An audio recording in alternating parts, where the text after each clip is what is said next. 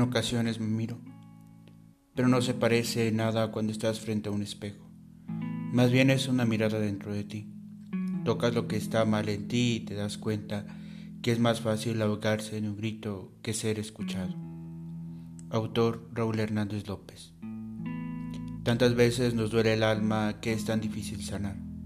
Hay tantos momentos que nos marcan en la vida que muchas de las veces perdemos la confianza. Puede ser algo simple de solucionar, pero las cosas sencillas son aquellas que hacen que las situaciones vitales se acomplejen al grado de querer renunciar a todo y simplemente desaparecer. Es una sensación de desesperación, querer gritar, es desear ser comprendido. Combatir esa soledad siempre es constante, pareciese un océano tan inmenso que no le ves fin. Sin embargo, estamos condenados a vivir con nuestras sombras y demonios internos que nos hacen sentir nada ante la decepción, y la nostalgia es realmente un combate muy riguroso.